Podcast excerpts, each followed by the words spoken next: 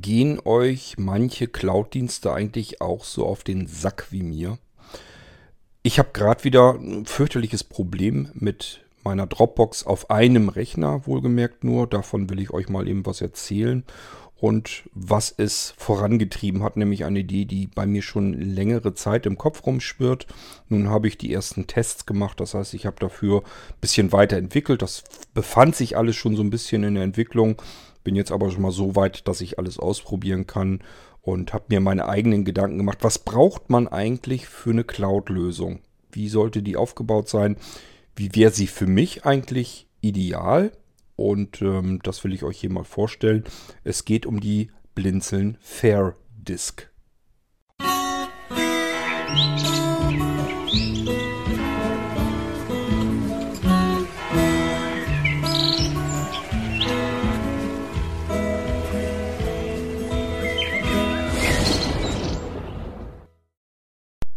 erzähle ich euch erstmal von meinem aktuellen Problem mit der Dropbox. Dropbox ist ein Cloud-Anbieter, den gibt es schon seit Ewigkeiten. Vielleicht war er sogar der erste, der eine vernünftige Lösung auf die Beine gestellt bekommen hat.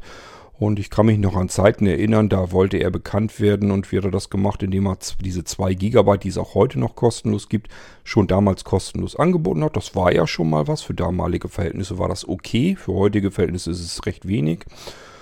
Und ähm, er hat sogar angeboten, wenn du neue Anwender für uns findest, dann kriegst du 500 Megabyte pro Anwender und der neue Anwender kriegt auch nochmal 500 Megabyte drauf. So war es anfangs jedenfalls. Später wurde das, glaube ich, aus der Erinnerung heraus ein bisschen umgeändert. Da hat nur derjenige, der einen neuen Anwender geworben hat, 500 äh, Megabyte bekommen und der neue Anwender nicht mehr. Und mittlerweile ist das, glaube ich, komplett weg. Das heißt, ähm, da kriegt man, glaube ich, jetzt gar nichts mehr an Freikontingent dazu, sodass man bei den 2 GB bleibt.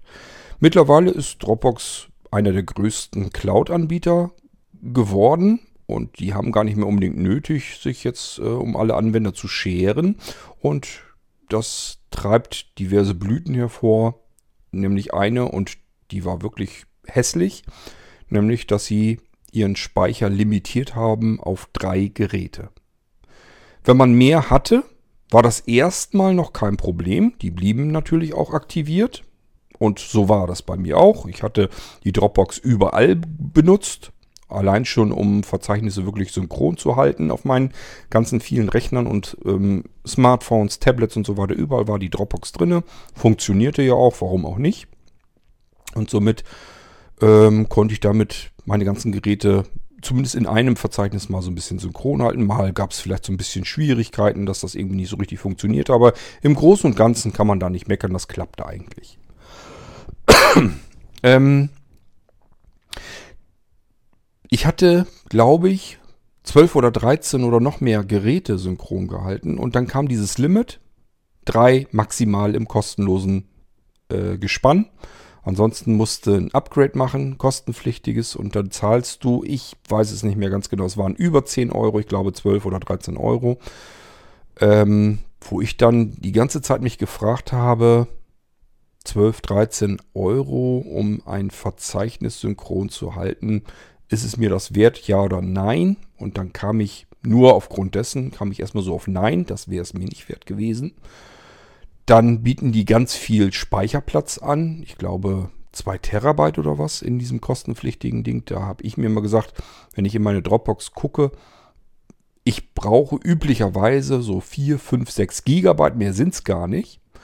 Und selbst wenn ich mehr brauche, bin ich noch nie an mein Limit rangekommen. Ich habe also damals durch dieses ständige Hin und Her und hier benutzt du auch mal und so, habe ich in einer Tour ständig 500 Megabyte Dinger dazu bekommen und hatte dann meine Dropbox irgendwann mal auf, ich glaube, die kann 20,5 Gigabyte oder so fassen in der kostenlosen Variante.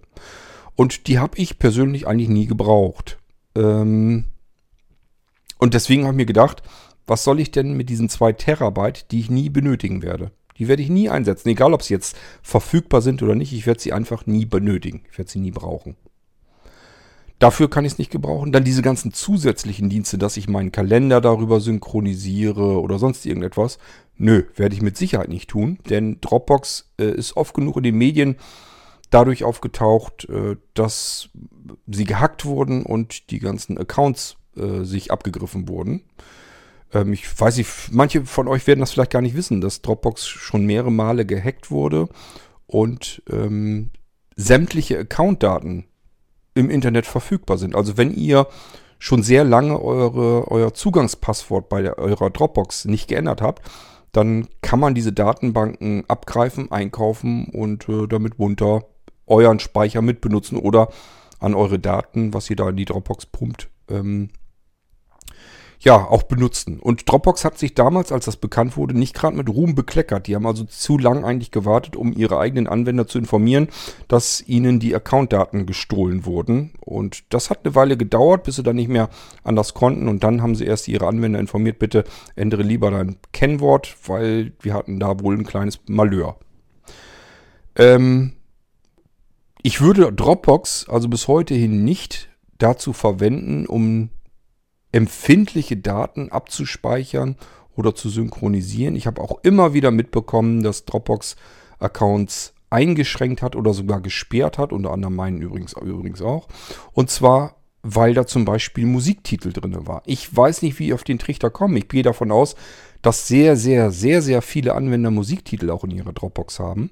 Und ab und zu gucken die einfach wahllos in irgendwelche Dinger da rein, in irgendwelche Speicher. Ist ja auch alles nicht verschlüsselt abgespeichert, sondern liegt da offen bei denen auf den Servern rum. Das heißt, da kann jeder mal bei den Mitarbeitern mal eben so reingucken, was ist da eigentlich drin in den Verzeichnissen und guckt sich die Dateien einfach an. Und dann haben die einfach gesagt, hier sind MP3-Dateien drin. Wir gehen davon aus, dass hier Urheberrechtsverletzungen stattfinden. Wir schränken deinen Account ein. Der funktioniert jetzt nicht mehr.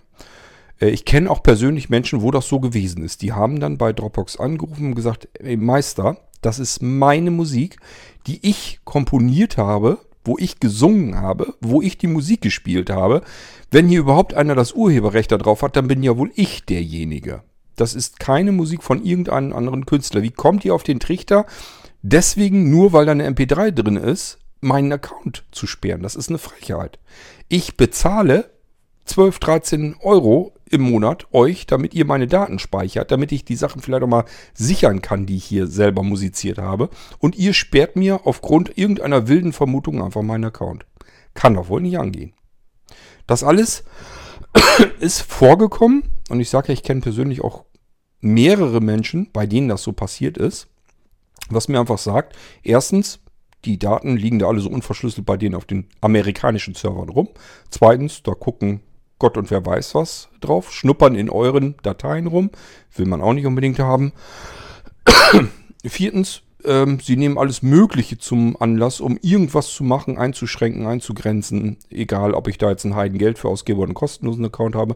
Bei mir war es so, dass ich anfangs ähm, Dateien über die Dropbox bereitgestellt waren, wohlgemerkt sehr kleine Dateien. Es waren nämlich meistens, glaube ich, sogar eher Textdateien und sowas. Die habe ich dann freigegeben, damit andere Leute sich die problemlos so runterholen konnten. Und ähm, dann hat Dropbox irgendwann gesagt, hier ist uns zu viel Datentraffic, hier wird zu viel runtergeladen. Als wenn er da irgendwie, keine Ahnung, Serverdienst betreibt oder sonst irgendwas mit der Dropbox. Das geht so nicht. Also darf er keine Dateien mehr teilen. Ich kann also keine geteilten Verzeichnisse mehr machen. Ich kann also keinen keine anderen mehr, keine anderen Leute mehr zu einem geteilten gemeinsamen Verzeichnis einladen. Die Einladung geht einfach nicht raus, sondern kriegt man eine Fehlermeldung, äh, dass der User dafür gesperrt ist. Das kann ich also vergessen. Und der Witz ist, darunter steht immer, dass es temporär gesperrt ist. Und dieses, dass das temporär gesperrt ist, habe ich so lange, wie ich die Dropbox schon habe. Das heißt, äh, das geht schon über etliche Jahre hinweg. Das wird einfach nicht mehr entsperrt. Die wollen mich mehr oder weniger einfach dazu drangsalieren, ihren kostenpflichtigen Account zu nehmen. Und ehrlich gesagt bin ich allein deswegen schon so stinkig auf Dropbox, dass ich deswegen diesen kostenhaften ähm, Account immer vor mir hergeschoben habe. Ich habe immer gesagt, ich will doch denen nicht das Geld geben, wenn ich mich da ständig drüber ärgern muss. Da habe ich keine Lust zu. Wenn die sich ein bisschen fair verhalten würden, dass sie einfach sagen, okay, das war uns zu viel Traffic, dein Account wird temporär eingeschränkt, so steht es da ja. Da muss auch temporär wieder ähm, ja, eingerenkt werden, sodass ich wieder das Ding ganz normal benutzen kann. Das haben die nie gemacht. Und deswegen sehe ich das nicht ein, dass ich von denen zahlender Kunde werde. Ganz einfache Sache. Und da müssen sie sich anders verhalten, nämlich fair. Und das tun sie bei mir nicht. Und deswegen habe ich gesagt, eigentlich bräuchte ich einen Dropbox-Account, den großen, damit ich einfach mehr Geräte synchronisieren kann, denn nur darum geht es mir. Geht, wie gesagt, nicht um den Speicher oder sonst irgendwelche komischen, wunderlichen Funktionen, die ich nie benutzen werde. Ähm, und ich würde auch nie im Leben irgendwelche intimen Daten da drauf packen. Also da kommen keine großartigen Kontaktdateien oder sowas drauf oder irgendetwas, sondern ähm, ich benutze die Dropbox wirklich nur, um Dinge zu ähm, mit anderen Leuten zu teilen. Ich sage also anderen dann, mach mal bitte ein gemeinsames Verzeichnis. Schick mir dazu eine Einladung, dann kann ich dir beispielsweise Updates von den und den Programmen einfach da reinschmeißen und dann hast du immer aktuelle Programme von mir.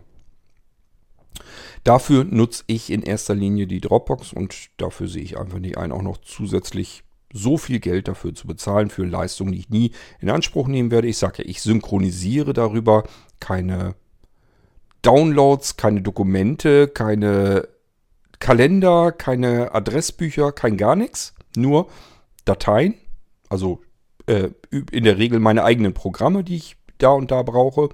Und wenn andere die haben wollen, dann eben da auch drüber und ein paar Textdateien. Und das war es im Prinzip schon. Ich benutze das Ding nicht als ähm, Vorrat für Backups, weil ich an Dropbox, wie gesagt, überhaupt kein Vertrauen habe. Ich weiß überhaupt nicht, wenn ich jetzt mein komplettes System ähm, sichere in Backup-Dateien, müsste müsst ich auf alle Fälle verschlüsseln, aber weiß man ja auch immer nicht so richtig, wie kommen die da eigentlich ran, wenn sie ran wollen. vor allen Dingen, wer hat da alles Zugriff? Bei gerade in Amerika muss man ja immer damit rechnen, dass da auch, ähm, ja, keine Ahnung, FBI und so weiter drankommen können. Da gibt es ja irgendwie so ganz wunderliche Regelungen. Man hat das ja schon in Microsoft Windows-Systemen gefunden, dass es da Backdoors drin gab, damit von außen bestimmte Firmen zugreifen können und so weiter, direkt ohne dass Microsoft da wieder extra was dafür tun muss, also dass die irgendwie eine Genehmigung machen müssen oder dann sozusagen eine verschlossene Tür erst öffnen müssen, sondern die haben gleich von vornherein bestimmte Eingänge gebaut, damit andere Firmen daran docken können. Und das ist meiner, meines Erachtens nach wahrscheinlich auch mit allen anderen Servern, die in Amerika sind. Die haben dann ein ganz anderes Verhältnis zu Daten und Datensicherung und Datensicherheit. Ähm, da muss man, was das angeht, eigentlich sagen, gut, dass wir in Deutschland unsere Gesetze dafür haben, so wie sie sind. Und ähm, da fühlt man sich auf jeden Fall deutlich besser, als wenn man irgendwie so einen Speicherdienst in Amerika oder in vielen, vielen anderen Ländern der Welt ähm, verwendet. So, ähm, die Schmerzgrenze war bei mir aber noch nicht hoch genug, aber jetzt ist etwas bei meiner bei meiner Dropbox auf meinem Hauptrechner passiert, nämlich dort, wo ich auch die Software entwickle und so weiter. Da stand auf einmal, und da habe ich wirklich drauf gewartet, ich habe auf dringende Dateien gewartet, die ich weiterverarbeiten sollte. Ähm, und es stand in meinem Dropbox-Icon, äh, stand da drunter, ähm, einmaliges Update wird installiert, Punkt, Punkt, Punkt. Habe ich das erste Mal, als ich das gesehen habe, ich noch gedacht, ja gut, äh, hätten sie ja ruhig trotzdem weiter eben noch synchronisieren können, aber wahrscheinlich ist das gleich abgeschlossen und das ist auch gut. Also lass mal in Ruhe installieren. Nächsten Tag geguckt, keine Synchronisation, keine neuen Dateien da. Icon wieder angeguckt und stand wieder drunter, einmaliges Update, wird installiert, Punkt, Punkt, Punkt. Also immer noch dasselbe Spiel. Dann habe ich es irgendwann, habe ich die Dropbox dann mal nach dem dritten Tag, glaube ich, äh, beendet und wieder neu gestartet. Er geht sofort wieder in diesen Modus. Einmaliges Update wird installiert. Punkt, Punkt, Punkt. Das war es dann wieder. Keine Synchronisation, keine Funktion der Dropbox also. Bis ich dann irgendwann entnervt aufgegeben habe. Es stand übrigens auch in dem Fehlerprotokoll stand nichts drin. Schien alles fehlerfrei zu funktionieren. Es, es hat sich einfach nur nichts mehr getan. Die Dropbox funktionierte einfach nicht mehr und meinte, sie würde sich da irgendwas installieren, aber diese Installation ist nie durchgelaufen. Ähm, Zuletzt wusste ich mir einfach nicht mehr anders zu helfen und habe dann die Dropbox entfernt, also wirklich deinstalliert von diesem Computer, habe sie neu installiert und sogar den Dropbox-Ordner komplett weggelöscht und äh, sie an einer ganz anderen Stelle ähm, wieder erstellen lassen, einen neuen Dropbox-Ordner. Und dann stand da jetzt auch nicht mehr einmaliges Update wird installiert, sondern jetzt stand dort synchronisiert. Punkt, Punkt, Punkt. Verzeichnis ist leer. Ich bin das so gewohnt, wenn der anfängt zu synchronisieren, dann kommen zuerst die Verzeichnisse, die ploppen dann so nacheinander auf und dann füllt die sich langsam wieder. Ja, hier tat sich nichts. Der Ordner, der Dropbox-Ordner blieb weiterhin leer und sie synchronisierte. Auch das habe ich wieder mehrere Tage so laufen lassen, ist tatsächlich nichts. Also die Dropbox auf meinem Hauptrechner ist kaputt. Sie funktioniert nicht mehr. Die ist einfach nicht mehr funktionstauglich und ist kaputt. Ich kann Dropbox auf diesem Rechner nicht mehr benutzen. Das hat mich jetzt dazu getrieben, dass ich mir gesagt habe, okay, ich will das selber machen. Dann bin ich daher über die Funktion. Wenn es dann nicht funktioniert, dann weiß ich wenigstens, dass ich mich da selber drum kümmern kann, bis es wieder funktioniert.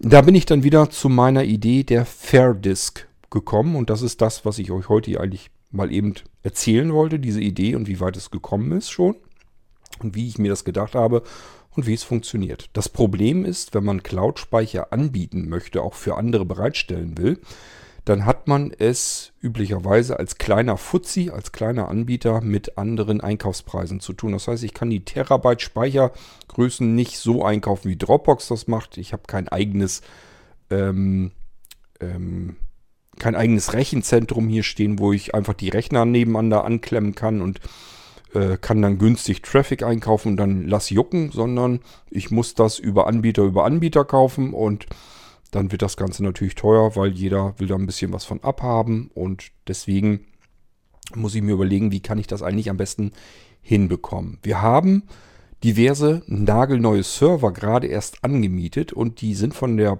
Power her, von der Leistung her auch wirklich klasse.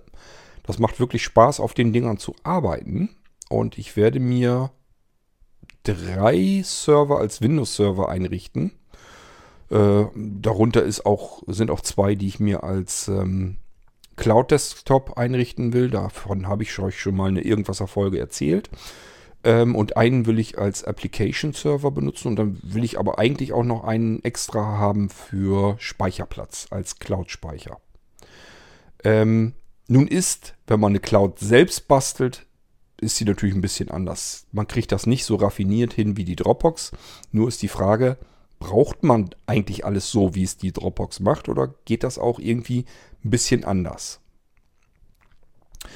Zum einen habe ich euch jetzt erstmal erzählt, Speicher ist teuer, wenn man ihn in kleinen Mengen sozusagen einkauft. Also wenn ich da nicht, wer weiß, wie viele Millionen von Terabyte an, an Speicherplatz einkaufen will, äh, den ich natürlich auch nicht bezahlen kann.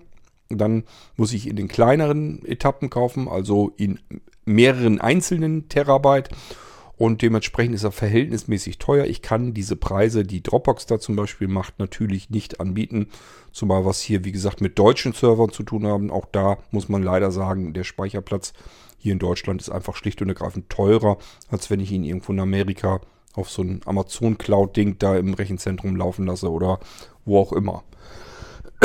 Aber man will es ja auch so haben. Ich habe keine Lust, äh, Speicherplatz bei Amazon oder bei Google billig einzukaufen, weil ich dann wieder das Problem habe, dass ich nicht weiß, was passiert da eigentlich mit den Dateien. Ich will das auf deutschen Servern haben, damit Ruhe, Schicht im Schacht ist. Da hat keiner was drauf zu suchen, hat keiner drauf zu gucken und dann ist das Ding erledigt. Kommen wir zu der Fair Disk. Es gibt drei ähm, Ebenen sozusagen in, innerhalb der Fair Disk. Ich habe mir nämlich überlegt, was möchte ich eigentlich machen mit einem Cloud-Speicher? Ich möchte zunächst einmal ähm, sehr, sehr wichtige Dateien sicher abspeichern können, maximal sicher. Wie kriegt man das hin? Man muss sie verschlüsseln. Und zwar äh, nicht so wie bei allen anderen Speicheranbietern, dass ich mich als Endanwender drum kümmern muss, sondern dass das schon fix und fertig in der Lösung mit drin eingebaut ist. Ob ich sie als Anwender dann zusätzlich nochmal verschlüssel, ist eine ganz andere Geschichte. Aber ich will euch äh, den alten, guten alten Datentresor wieder zurückholen. Den habe ich schon mal angefangen zu programmieren bei Blinzeln. Datentresor ist ein AES 256-Bit verschlüsselte, es ist dasselbe Art der Verschlüsselung wie eure WLAN-Netze zu Hause heute, heutzutage ähm, modern verschlüsselt werden. Ähm, und diese Verschlüsselung kann man auch benutzen, um Container zu verschließen und zu, zu entschlüsseln, zu verschlüsseln. Zugangsdaten macht ihr bei euch fit. Ihr könnt es auch an euren Computer anbinden, müsst euch dann nur darum kümmern, also sicher sein, ja, äh, wenn der Computer mal kaputt geht, dann wäre der Datentresor dazu, wenn er nur an den Computer gebunden ist, an die Hardware, wäre dann ebenfalls kaputt. Also das würde ich mir überlegen. Aber ihr könnt auch eigenen, ein eigenes sehr kräftiges Passwort vergeben und darüber verschlüsseln. Vorteil ist, diese AES 256-Bit-Verschlüsselung funktioniert eben so, ähm, dass sie nur mit eurem Kennwort auch wieder entschlüsselt. Das heißt, dieser Container, diese Containerdatei, wo eure Dateien drin sind, die werden bei euch verschlüsselt und dann erst auf den Server übertragen, sodass ich oder wer auch immer nicht an die Dateien in diesem Container herein, herankommen kann, weil das Ganze eben bei euch auf dem Rechner schon mit eurem Passwort verschlüsselt wurde. Das ist erstmal für euch vielleicht wichtig zu verstehen, wie das Ganze funktioniert. Ich habe gar kein Interesse daran, äh, in eure Dateien reinzukommen. Interessiert mich nicht, was ihr da reinpackt, müsst ihr selber wissen. Nur hat man das ja. Man möchte vielleicht eine Fotokopie seines Personalausweises oder seines Reisepasses oder anderer wichtiger, empfindlicher Dokumente. Die möchte man eigentlich irgendwo gesichert haben, falls mal was zu Hause passiert. Einbruch, ähm, Wasserschaden durch Löschaktionen, äh, Feuer, Brand, Rauchentwicklung, Ruß, alles, was irgendwie Dokumente kaputt machen kann. Da hätten wir ein riesengroßes Problem. Jetzt stellt euch mal vor, ihr habt das einmal eingescannt, packt das irgendwo hin, irgendwo auf einen Server im Internet, Thema erledigt. So, man möchte solche Dokumente, das will ich nicht und das wollt ihr sicherlich auch nicht, solche Dokumente will man nicht einfach irgendwo drauf liegen haben, wo andere Menschen drankommen, äh, drankommen können, sondern das möchte man so abspeichern, dass da kein anderer außer ihr selbst drankommen könnt. Dafür brauchen wir einen Datentresor. Das habe ich, wie gesagt, schon mal entwickelt. Ich habe es nur wie so manche Programme kurz vor der Fertigstellung ähm, aufgegeben, weiter dran zu arbeiten, weil mir das ganze Ding zu komplex geworden ist. Es ist einfach ähm, zu kompliziert, zu komplex in der Grundidee entwickelt worden. Ich hatte damals vor, ähm, unterschiedlichste, und zwar im Dutzend unterschiedlichste Möglichkeiten der Verschlüsselung. Ich hatte mir extra USB-Schlüssel besorgt und sowas alles. Das sollte alles funktionieren, um möglichst simpel und einfach zu Hause diesen Container verschließen und aufschließen zu können. Dass man einfach wirklich so einen Schlüssel in den USB-Stecker, äh, Steckplatz reinsteckt. Mit diesem, nur wer diesen Schlüssel hat, den konnte man an Schlüsselbund beispielsweise tun, kann dann diesen Datentresor aufschließen und wieder zuschließen. Ähm, das wäre zum Beispiel eine Maßnahme, die hätte ich ganz gerne noch. Man konnte aber auch jede beliebige andere Hardware und sogar Konstellationen, Kombinationen von Hardware, verschiedenen Hardwarebauteilen, die man an einem Computer anschließen kann, konnte man nehmen und sagen, nur wenn es so ist, dann kann ich den Datencontainer aufschließen. Fehlt irgendein Teil, geht's nicht. Ähm, also ganz komplizierte Sachen hatte ich davor und die hatte ich eben so weit eingebaut und habe dann einfach, mir ist einfach kurz vor Fertigstellung des Datentresorsystems irgendwann dann einfach die Luft ausgegangen, weil ich gemerkt habe, du bist am Programmieren und Programmieren und Programmieren und hast so viele funktionale Möglichkeiten, wolltest du da rein äh, knallen, dass du einfach ähm, zu langsam vorankommst und irgendwann gibt man es dann mal auf, weil man nicht äh, das Ende erreicht. So geht mir das jedenfalls mit Dingen, die zu komplex von der, vom Grund, von der Grundstruktur her sind. Ähm, ich muss es also ein bisschen simpler machen. Das heißt im Fall des Datentresors Passwort oder an den Computer binden. Ihr könnt euch das jetzt schon mal angucken, wie ich mir sowas ungefähr vorstelle mit dem Passwortsystem auf dem Blinzeln-Rechner. Ihr habt da schon was, wo ihr Verzeichnis und Dateien verschlüsseln und entschlüsseln könnt. Da funktioniert das so ähnlich, ist nur eine Eingabezahl. Da könnt ihr entweder ein sehr komplexes Passwort selber eintippen und damit verschlüsseln und entschlüsseln. Andere Leute können es dann nicht entschlüsseln, verschlüsseln. Oder ihr könnt, da ist schon ein sehr kryptisches Passwort in dieser Eingabezeile drin, die müsst ihr nur mit Enter bestätigen. Und das wäre ein Hardware-Schlüssel. Der wird gebildet aus eurem Computer. Da ist euer Hardware-Schlüssel drin. Und äh, das hat den Vorteil, ihr müsst euch keine Passwörter merken, aber dieser Container lässt sich nur auf eurem Computer öffnen. Sobald er irgendwie von A nach B wandert, auf irgendeinen anderen Computer, lässt er sich nicht mehr öffnen. Und das, das Ganze gibt es auch nochmal für USB-Stick, sodass man nur an diesen Container drankommen kann, solange sich dieser Container auf eurem USB-Stick befindet. Öffne ich ihn irgendwo auf einem anderen Laufwerk, sagt er mir, nö, geht nicht, weil dann ein ganz anderes Passwort generiert wird. Ich hoffe, Ich konnte mich so ein bisschen verständlich ausdrücken. Und genauso habe ich das mit dem Datentresor vor. Das Schöne ist da, ich kann einfach in meinen Programmcode von dem Ding reingehen und schnapp mir das und hol mir das schon mal rüber. Das kann man schon mal ganz gut wieder einbauen und verwenden. Das heißt, dieser Datentresor, das wäre jetzt gar nicht so schlimm. Ähm, die Grundstrukturen habe ich ja programmiert. Ich muss das eigentlich nur so ein bisschen aus zwei verschiedenen Programmskripten mir so ein bisschen die Sachen wieder raussuchen, zusammenknallen und dann funktioniert dieser Datentresor so, wie ich mir das eigentlich denke. Der Datentresor ist ein sehr kleiner Speicher. Den kann man dann zum Beispiel für ein, mit einem Gigabyte oder so bekommen. Ich würde ihn sogar noch kleiner nehmen, desto schneller ist er nämlich hin und her übertragen. Und da tun wir jetzt Dokumente rein, PDFs, Word-Dateien, Textdateien, vielleicht Passwörter, irgendwelche Passwortdatenbanken oder so. Spielt alles keine Rolle, weil das Ding eben, wie gesagt, das wird bei euch auf eurem Computer verschlüsselt mit den Daten, die ihr nur zu Hause habt. Entweder das, was ihr im Kopf habt, ein gutes Kennwort, oder aber ihr nutzt euren Rechner zur Fair- und Entschlüsselung und nur darauf ist das ganze Ding dann zu öffnen. Was passiert, wenn ich einen Datentresor öffne? Ihr bekommt ein zusätzliches Laufwerk angezeigt, könnt ganz normal also im Datei-Explorer rein und mit diesem Laufwerk ganz normal arbeiten, wie mit jedem, jedem anderen Laufwerk auch, solange der Datentresor geöffnet ist. Der ist geöffnet als virtuelles Laufwerk. Jetzt könnt ihr also Dateien da reinpacken, Dateien verändern, Dateien löschen, rausnehmen, kopieren, was auch immer ihr damit machen wollt. Genauso wie ihr mit einem ganz normalen Laufwerk arbeitet. Irgendwann sagt ihr dann, so, bin fertig. Tresor kann verschlossen werden. Jetzt wird der Datentresor zugemacht. Das virtuelle Laufwerk wird wieder abgemeldet. Das brauchen wir jetzt nicht mehr. Und der Container, in dem sich diese Dateien ver, ähm, in dem die drin sind sozusagen, die werden jetzt, ich sage ja mit AES 256-Bit-Verschlüsselung verschlüsselt. Entweder mit eurer Passworteingabe oder eurer Hardware-ID, also eurem Computer. Und dann wenn man das möchte, kann das Ding gleich in dem Moment anschließend übertragen werden auf den Blinzeln-Server.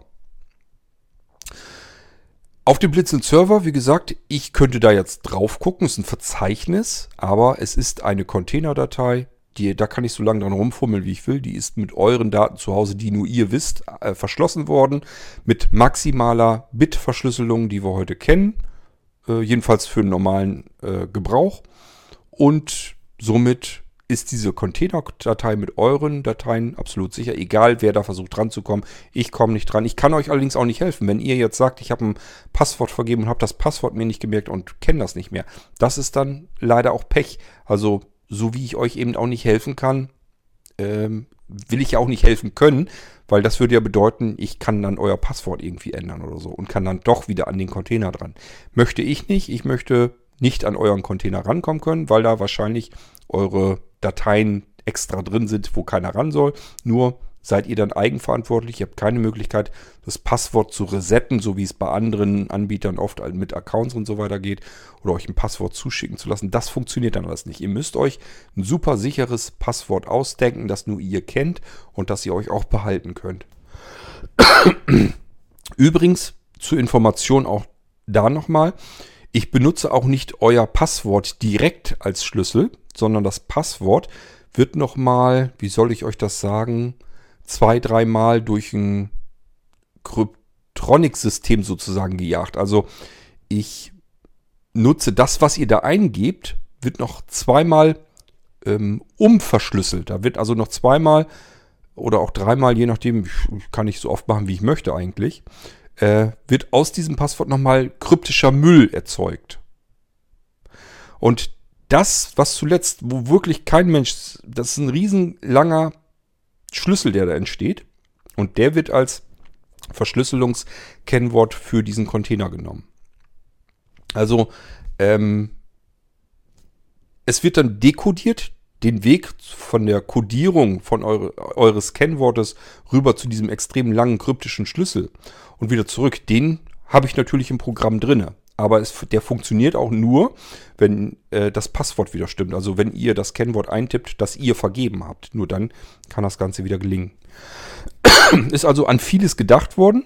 Einmal, dass selbst wenn ihr ein nicht ganz so sicheres Passwort nimmt, dann wird das einfach zwei, dreimal umgewandelt und wird ein riesig, riesiger, langer irrsinnig verrückter kryptischer Schlüssel draus gebastelt und ähm, Selbst wer jetzt ein Programm dekompilieren könnte, würde dann sehen, aha, das wurde so und so verschlüsselt. Nützt ihm nur nichts, weil er kennt dann immer noch nicht das Passwort, das ihr eingibt. Und nur dann kann dieser Container vernünftig geöffnet werden. Ansonsten kommt da nur Datenmüll raus, der könnte gar nicht geöffnet werden und dementsprechend würde eine Fehlermeldung kommen. So, also, ich kann meinen Datentresor zu Hause öffnen. Ich kann ihn herunterladen aus meinem Online-Speicher und dann öffnen. Geöffnet wird er als Laufwerk da sind meine Dateien drin, die ich sicher, super sicher haben will. Wenn ich den Datentresor schließe, wird das Laufwerk abgemeldet, der Datentresor zusätzlich sicherheitshalber auf einen deutschen Server, auf dem Blinzeln-Server äh, gespeichert, gesichert, in euer Fairdisk-Verzeichnis. So, das ist sozusagen Stufe 1. Stufe 1 geht dieser Datentresor möglichst wenig Platz verbrauchend weil da eben nicht alles rein muss. Nicht alles ist so extrem schützenswert, sondern nur manche wenige intime Dinge, die man da vielleicht super geschützt haben will. Und da will ich nicht nur euch das an die Hand geben, so wie andere Cloud-Anbieter das machen, die dann sagen, ja, sieht selber zu, dass du das verschlüsselst, sondern ich will euch gleich von vornherein eine sehr komfortable Möglichkeit anbieten, die so sicher, wie ich es mir jedenfalls vorstellen kann, gemacht ist, sodass ihr eure Dateien sicher in einen verschlüsselten Container schmeißen könnt. Nur dieser Container wird hochgeladen auf den Server, lässt sich wieder runterladen. Und ähm, nur wenn ihr die richtigen Zugangsdaten habt, dann kann das Ding auch wieder entschlüsselt werden. Kein anderer kann da drankommen. Level 1. Das ist der Datentresor. Besonderheit ist eben, er braucht nicht viel Platz, hat den gleichzeitigen Vorteil, er ist relativ flott dann eben entsprechend auch gesichert und auch wieder heruntergeladen. Denn ist ganz klar, wenn wir in diesem Datencontainer auch vielleicht nur eine Datei ein bisschen abändern, müssen wir trotzdem den kompletten Container, da verändert sich im Prinzip inhaltlich komplett, muss also komplett wieder fair und entschlüsselt werden. Das ist übrigens nicht schlimm, das geht ratzfatz. Und dann muss er aber wieder übertragen werden. Und es macht keinen Sinn, wenn ich eine langsame DSL-Verbindung habe, dass ich da einen ganzen 10 Gigabyte Container hin und her schubse ständig, nur weil ich 5 Kilobit oder so in der Datei inhaltlich verändert habe. Ist ein absoluter Wahnsinn. Deswegen ist der Datentresor möglichst klein von der Speicherkapazität her. Dann gibt es Level 2. Das ist ein Permanentspeicher. Das heißt, wir haben in der Fairdisk ein Verzeichnis. Da könnt ihr das rein speichern, was ihr immer braucht, was ihr immer online behalten wollt, was aber nicht so intim ist, dass ihr es in den Datentresor schmeißen müsst. Sind also Dateien, äh, wo andere Menschen schlimmstenfalls reingucken können. Kann euch ziemlich sicher verraten, dass mich das wirklich nicht interessiert, was ihr da reinpackt.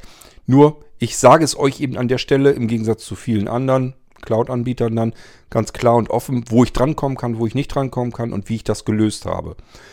Ähm, wenn ihr bei Dropbox oder iCloud oder sonst irgendwo abspeichert, können da alle drauf, die mit diesem Speicher eben hantieren, also die euch das anbieten als Dienst. Kann, kann jeder drauf, egal was ihr da drauf packt. Ihr müsst selber gucken, wie es verschlüsselt und das ist ja auch das, was ich euch im Irgendwasser immer wieder predige, verschlüsselt die Sachen, die kein anderer sehen soll, bevor ihr sie in die Cloud hochschubst.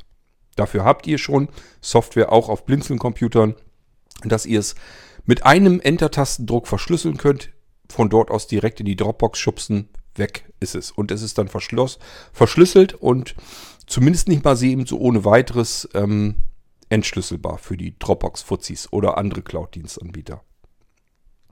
So, bei der Blinzeln Cloud möchte ich euch die Lösung gleich fix und fertig anbieten. Und zwar nochmal einen ganzen Zahn sicherer, als ihr wahrscheinlich das zu Hause selber irgendwie verschlüsseln würdet. Das soll euch aber natürlich nicht davon anhalten, eure Daten trotzdem selbst zu verschlüsseln. Ihr könnt ja euren Kram selbst verschlüsseln. Das Verschlüsselte in den Datentresor donnern, der wird nochmal verschlüsselt, also quasi doppelt und dreifach verschlüsselt, dann kann wirklich gar nichts mehr passieren. Kann es sowieso nicht, aber wenn ihr euch sicher sein wollt, einfach selber verschlüsseln, das habt ihr selbst in der Hand. Packt dann nochmal den Datentresor an, den verschlüsseln wir dann nochmal mit euren Daten, die ihr zu Hause eingebt, wovon wir auch natürlich nichts mitbekommen. Und nur dann kann man den auch wieder entschlüsseln. Ähm, also einmal die Grundidee, wie kann ich Dateien, die ich wirklich sicher wissen möchte, so verschlüsseln. Ähm, das ist ein Bestandteil der Fairdisk. Dann habe ich euch erzählt, den Permanentspeicherplatz gibt es. Das ist einfach nur ein Verzeichnis, das aber nicht verschlüsselt wird. Das ist wichtig, das zu verstehen. Oh, ich merke gerade, meine Stromzufuhr wird hier langsam weniger. ähm, und äh, in diesem Permanentspeicher, da tut ihr die Dateien rein und bitte nur die Dateien. Also deswegen Fairdisk. Das heißt immer, wir gucken da nicht ständig auf irgendwelche Speicherlimits oder sowas. Ihr habt nicht irgendwie eine Begrenzung eurer Fairdisk auf irgendwelchen Speicherkapazitäten, sondern wir, mein Gedanke ist mehr, wir gehen fair miteinander um. Und zwar alle, die sich solch einen Speicher miteinander teilen wollen.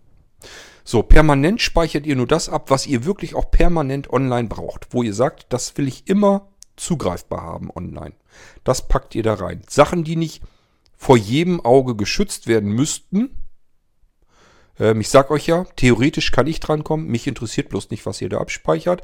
Aber dass ihr wisst, wo komme ich nicht dran, euer Datentresor, wo komme ich dran, das wäre euer Permanentspeicher. so, da könnt ihr also das reintun, wo ihr sagt, käme ich mit klar, wenn, da, wenn ich weiß einfach, da könnte jemand reingucken. Ähm, aber das sind Dateien, die sind jetzt auch nicht so wahnsinnig empfindlich. Wäre dann kein Problem. Das können zum Beispiel auch, keine Ahnung, Familienfotos sein. Was interessieren mich irgendwelche fremden, wildfremden Gesichter? Zumal mein Sehrest das sowieso kann, also ist völlig belanglos für mich. Aber das wären eben Sachen, die müsst ihr gar nicht in Datentresor tun. Das sind Fotos eurer Familie. Die sollen nicht in irgendwo wild in irgendeinem Speicher im Internet rumgeistern, sondern die sollen auf einem Speicher, der nur für euch verfügbar ist, wo aber ich beispielsweise von der anderen Seite raus, weil ich ja diesen Cloud-Speicher nun bereitstelle, in der Theorie drauf zugreifen könnte. So, aber ja, Familienfotos interessieren mich so viel, wie euch meine Familienfotos wahrscheinlich interessieren. So, das wäre also so ein typischer Permanentspeicher, dass ihr sagt, da soll zum Beispiel die Familie jederzeit mal eben drankommen können oder Freunde oder ich will einfach meine Fotos mal gesichert haben, dass äh, keine Ahnung, vielleicht sind das 2, 3, 4 Gigabyte an Fotos, die ihr habt von eurer Familie und die sollen einfach nicht verloren gehen, sicherheitshalber speichern, ja, dann könnt ihr sie da drauf packen und fertig.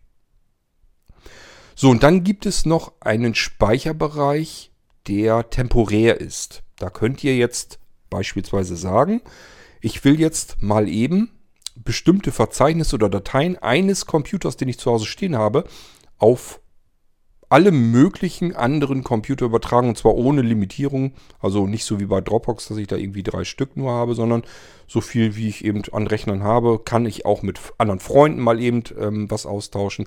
Es geht bei dem Temporärspeicher allerdings immer nur um den Datenaustausch und nicht um die Sicherung im, im, in einem Online-Speicher. Dafür haben wir den Permanentspeicher. Der Temporärspeicher ist dazu da, damit ich sagen kann, ich will mal eben, ich habe hier, keine Ahnung, irgendwas, eine eigene CD gemacht, eine eigene CD aufgenommen. Irgendwie, keine Ahnung, Gedichte aufgesprochen, was weiß denn ich.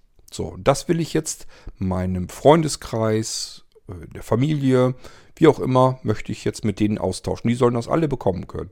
Dann kann ich jetzt ähm, das Verzeichnis, wo das drin liegt, das komplette Verzeichnis, meinem Online-Speicher hinzufügen. So, und dann, mal schauen, werde ich noch einbauen, eine Abfrage, wie viele Tage soll das denn gespeichert bleiben, bevor es gelöscht wird. Das heißt, ich gebe hier jetzt mit, behalte das, was ich hier jetzt hinzufüge, behalte das jetzt ähm, einen Tag, zwei Tage, drei Tage, vier Tage. Und danach wird es dann gelöscht. Und dann kann ich nämlich sagen, zu meinem Freundeskreis, kann ich dann sagen, ich habe es jetzt hochgeladen, ist jetzt online verfügbar. Ihr braucht jetzt bloß die Exe starten, die Fairdisk Exe starten. Und die lädt das Zeug dann bei den Leuten alle gleich wieder runter. Ähm, und nach zwei, drei, vier Tagen, da gehe ich von aus, dass jeder, der das haben wollte, dass das runtergeladen hat, wird automatisch auf dem Server dieses Verzeichnis geleert. Also die Dateien, die ich da hinzugefügt habe, werden jetzt wieder automatisch gelöscht. Brauche ich mich selber überhaupt nicht mehr drum zu kümmern. Vorteil für uns alle gemeinsam, die dieses Fair-Disk-System benutzen wollen, ähm, der Speicher wird wieder fair freigegeben. Für andere, die den gerade gebrauchen können. Also die Speicherkapazität wird wieder freigegeben. Ist ganz klar, Dateien werden gelöscht. Der freie Speicherplatz auf dem SSD-Laufwerk auf dem Server wird wieder größer, kann wieder von anderen vielleicht wieder mitbefüllt werden. Oder ich selber brauche ihn vielleicht, um die nächsten Sachen wieder hochzupumpen. Und das ist das, was ich mit dieser Fair Disk eigentlich im Sinn habe. Dass man nicht zwei Terabyte zugewiesen bekommt und sagt, die mache ich jetzt voll. Ich habe sie ja schließlich auch bezahlt, ist meins. Und alle anderen können das da eben nicht mit benutzen, die Speicherkapazität. Egal, ob ich das jetzt sinnvoll brauche oder nicht. Ich sag ja, ich bin jemand, der bräuchte diese 2 Terabyte Dropbox-Speicher nie im Leben. Völlig unsinnig. Könnte aber ja mal sein, dass ich ihn vielleicht temporär brauche. Dass ich mal sage, ich habe hier, keine Ahnung, eine Musiksammlung, die will ich jetzt mit meiner Familie teilen. Darf man ja darf ja Musik aufnehmen oder mir kaufen oder was auch immer und darf die ähm, in einer familientauglichen Größenordnung auch ähm, mit anderen teilen. So, und dann kann ich einfach sagen, okay, das sind jetzt aber auch mal eben, keine Ahnung, 500 Gigabyte. Ein halbes Terabyte. Ähm, ja, starte ich meine Fairdisk, die pumpt das komplette Verzeichnis mit meiner Musik hoch, muss ich mich nicht drum kümmern. Und äh, danach kann ich den Leuten Bescheid sagen, hier, zieht ihr euch runter, habt ihr Zeit bis nächsten Montag, dann wird das Ding wieder geleert, dann sind die wieder weg und ähm, dann können alle anderen die Fairdisk-Exe auch wieder starten und das Ding wird wieder runtergeladen. Das komplette Verzeichnis. Und dann haben die das auch.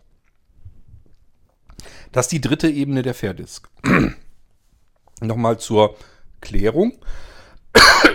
Ein sehr kleiner Speicherbereich, extrem stark verschlüsselt wo ihr Dateien sichern könnt, die sicher sein soll. Ein größerer, aber immer noch möglichst kleiner Speicher permanent, damit ihr Sachen draufpacken könnt, die ihr ständig online verfügbar braucht oder an verschiedensten Geräten. Das lasst ihr im Permanentspeicher. Fair bleiben bedeutet wirklich überlegen, was brauche ich wirklich und was muss ich jetzt nicht unbedingt haben, was kann ich auch mal wieder einfach eben schnell hochladen, wenn ich es dann brauche. Nicht alles in den Permanentspeicher schieben, obwohl ihr das da sehr selten benutzt, weil das würde immer bedeuten, ihr blockiert die freie Speicherkapazität, die ein anderer vielleicht gerade jetzt hätte gut gebrauchen können. Oh, jetzt muss ich mich aber wirklich beeilen, weil die zweite Strommeldung kommt. Ähm, und der dritte Speicherbereich, unlimitiert, also so viel Platz, wie der SSD-Speicher da eben zur Verfügung hat. Und wenn der einen Terabyte hat, dann habt ihr eben Terabyte Platz.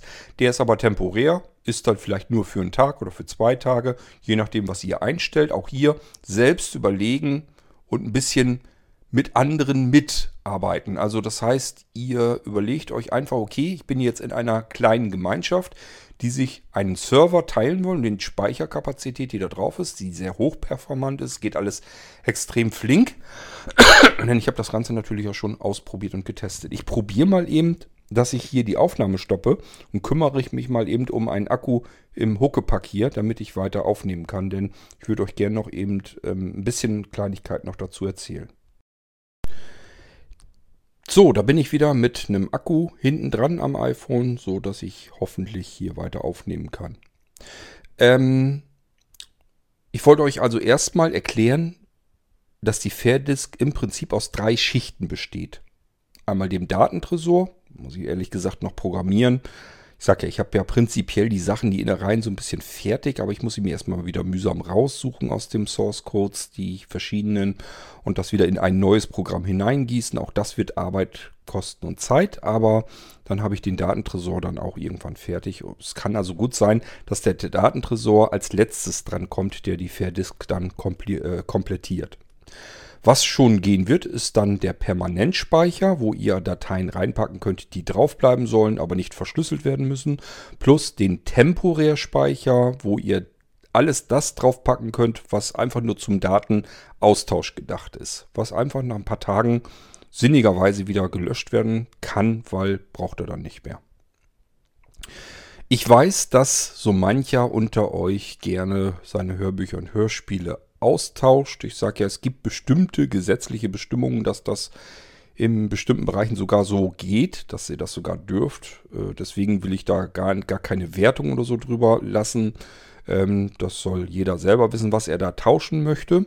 Und für sowas ist genau dieser temporäre Speicher eigentlich ideal, dass ich einfach Dinge mal eben schnell in meinen temporären Speicher hochpumpen kann und äh, sagt dann einfach Bescheid, hier ähm, ist die Fairdisk-Exe, einfach anklicken und dann pumpt die euch das komplette Verzeichnis wieder runter. Und das haben dann alle anderen eben auch entsprechend auf ihrem lokalen Datenträger. und wenn die alle durch sind, dann kann ja auch im Prinzip das alles, was auf dem Online-Speicher noch drauf ist, wieder gelöscht werden. Und schon haben wir die Kapazitäten wieder frei. Und wenn sich da jeder ein bisschen dran hält, dass er sich einfach mal Gedanken macht, was muss ich eigentlich im Online-Speicher belassen und was muss da nicht unbedingt dauerhaft bleiben, dann haben wir eigentlich zusammen ein sehr schönes System, weil wir einen unlimitierten Speicherplatz benutzen können. Wir können einfach sagen, wenn ich ihn denn mal bräuchte, dann ist er wenigstens da, dann kann ich den benutzen. Und ich muss dafür aber vielleicht nicht jeden Krempel ständig dauerhaft äh, im Online-Speicher lassen. Das ist das Problem. Ähm, das merke ich ja an mir selbst auch. Wenn ich viel Platz habe, dann pumpe ich da vielleicht irgendeinen Scheiß hoch, wo ich mir denke, naja, könnte ja mal sein, dass man das da irgendwie, keine Ahnung, warum auch immer, online mal gebrauchen könnte. Und schon hat man da irgendwelche Videos oder so hochgeladen, was total schwachsinnig ist, weil ich die zu Hause eben vielleicht auch schon auf einer Festplatte habe und da will ich auch ein Backup-Laufwerk haben. Das habe ich da vielleicht auch nochmal drauf und dann habe ich es vielleicht nochmal auf NAS irgendwie drauf gespeichert. Ja, was soll das? Warum muss das irgendwo ein Online-Speicher noch teuer ähm, belegen? Da kann man auch sagen, nö, muss nicht sein. Äh, ich wollte bloß, dass jemand anders diese Videodatei eben hat. Also pumpe ich sie eben einmal hoch, sag dem anderen Bescheid, kannst du die runterladen. Der pumpt die wieder runter, Ding ist erledigt, Datei kann gelöscht werden, fertig. Platz für die nächsten großen Dateien. So, das ist eigentlich dafür gedacht, zum Datei transferieren. Das ist äh, die Hauptaufgabe des temporären Speichers und das ist alles Kapazi äh, von der Kapazität her unlimitiert. Das heißt, ich werde da also auch keine Diskquotas oder sowas einräumen, wo wir dann sagen können, äh, du hast da maximal 100 Gigabyte oder sowas, sondern eben das, was der SSD-Speicher hergibt. Das ist wie bei einem Blinzeln-Computer zum Beispiel das Datenlaufwerk. Ähm, Wenn es voll ist, ist voll. Dann passt halt nicht mehr rauf. Das werdet ihr schon bemerken dann. Ähm, allerdings können wir auch jederzeit mal eben einen Terabyte dazu kaufen. Das ist auch das Schöne. Sobald ich merke, wir kommen mit unserem ersten Terabyte beispielsweise, wenn wir jetzt nur einen Terabyte nehmen würden, da kommen wir nicht mit aus, dann nehme ich eben ein 10 Terabyte Paket und packe das da drauf, dann haben wir erstmal wieder Ruhe. Und so kann ich eben weiter einkaufen. Es ist bloß halt die Frage, ähm, wie viele Leute sich diese Fairdisk äh, teilen sozusagen. Das heißt, ich will natürlich auch ein, ähm, solch eine Speicherlösung haben, ohne dass das jetzt wunder, wer weiß, wie viel Geld kostet. Das kriegen wir aber nur hin, wenn wir gemeinsam einen Speicher benutzen und zwar fair miteinander. Dann funktioniert das. Wenn wir sagen, wenn wir uns wie Sau benehmen und sagen, ist ja mein Speicherplatz, den habe ich ja gemietet, da kann ich mitmachen, was ich will, da haue ich jetzt alles drauf, egal ob sinnvoll ist oder nicht, dann geht das natürlich nicht. Dann belegt dieser Speicherplatz eben die Kapazität und dann muss man wieder neu nachkaufen. Das ist das, was eben zu teuer wäre, wenn wir es auch noch gesichert haben wollen auf deutschen Servern. Deswegen wollte ich eine andere Herangehensweise, eine Alternative zu den Lösungen, die da draußen sind.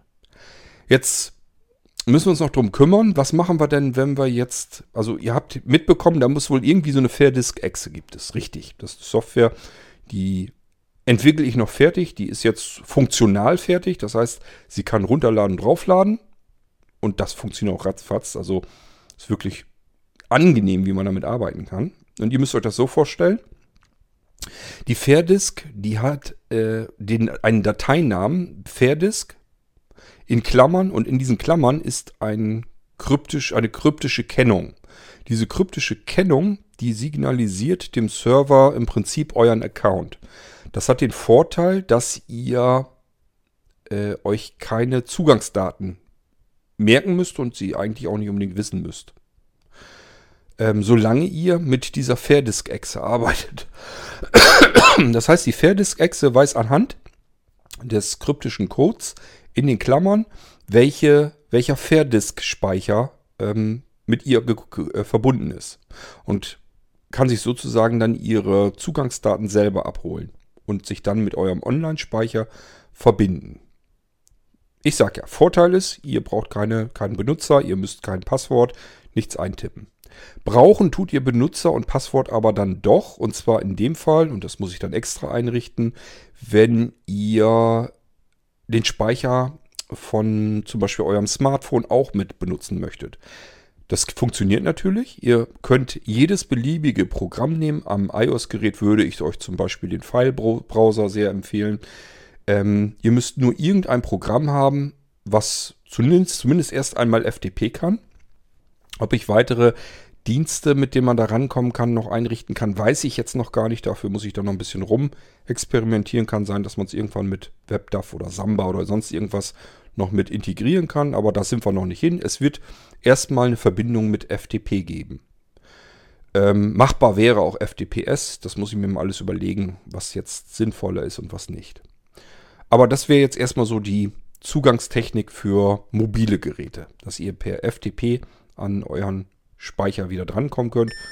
Das würde bedeuten, das könnt ihr mit jedem Smartphone, jedem Tablet und so auch machen, denn FTP-Programm gibt es nun wahrlich genug, reichlich für jede Plattform, für jede Hard- und Software-Plattform.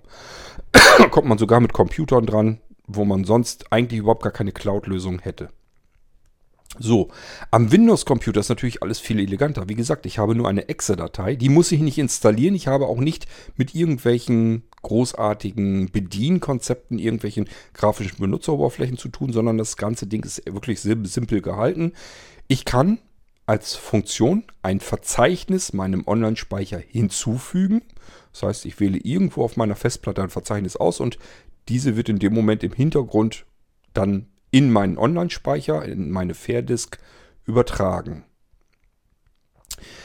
Ist auch ein Vorteil.